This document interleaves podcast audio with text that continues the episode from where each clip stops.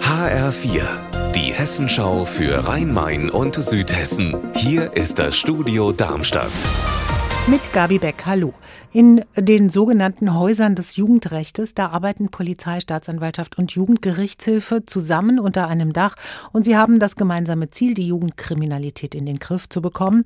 Sieben dieser Häuser gibt es in Hessen, auch in Frankfurt und Offenbach. Ein neues hat jetzt Justizminister Posek in Hanau eröffnet. Heiko Schneider war für uns dabei. Was ist das Besondere an diesem Haus?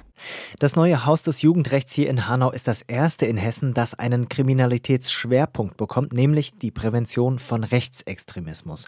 Justizminister Posek hat gesagt, der Rechtsextremismus sei eine große Bedrohung für Demokratie und Gesellschaft und deshalb soll hier aufgeklärt werden, informiert, um eben zu sensibilisieren und schließlich rechtsextreme Tendenzen bei Jugendlichen zu verhindern. Ist das auch irgendwie eine Reaktion auf den rassistischen Anschlag von Hanau? Genau, Justizminister Prosek hat nochmal deutlich gemacht, Hanau hat kein Problem mit Rechtsextremismus, aber Hanau ist eben leider berühmt geworden durch den rassistischen Anschlag. Deswegen, dass in Hanau der Fokus auf Rechtsextremismus liegt, das hat eher Symbolcharakter. Es ist eine Geschichte, die uns warnen sollte. Da fällt das Handy auf die Bahngleise beim Bahnhof Frankfurt-Eschersheim.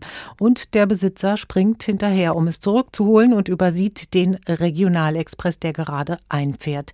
Der Lokführer kann noch bremsen und Schlimmeres verhindern, aber trotzdem erfasst der einfahrende Zug den 59-Jährigen am Bein.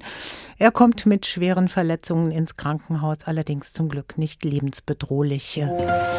Spaziergänger haben im Deisbachtal bei Niedernhausen 60 tote Bachforellen entdeckt.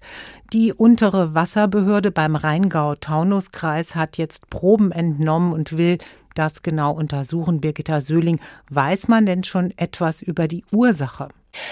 Nein, die Analyse dauert noch. Aus Anglerkreisen habe ich gehört, dass der Deisbach sehr naturbelassen ist und keine Gewerbebetriebe in Ufernähe sind. Die Angler vermuten deshalb, dass die Fische durch Sauerstoffmangel gestorben sind. Das Wasser ist ja durch die Hitze in der letzten Woche noch relativ warm. Bachforellen brauchen auch wohl sehr viel Sauerstoff.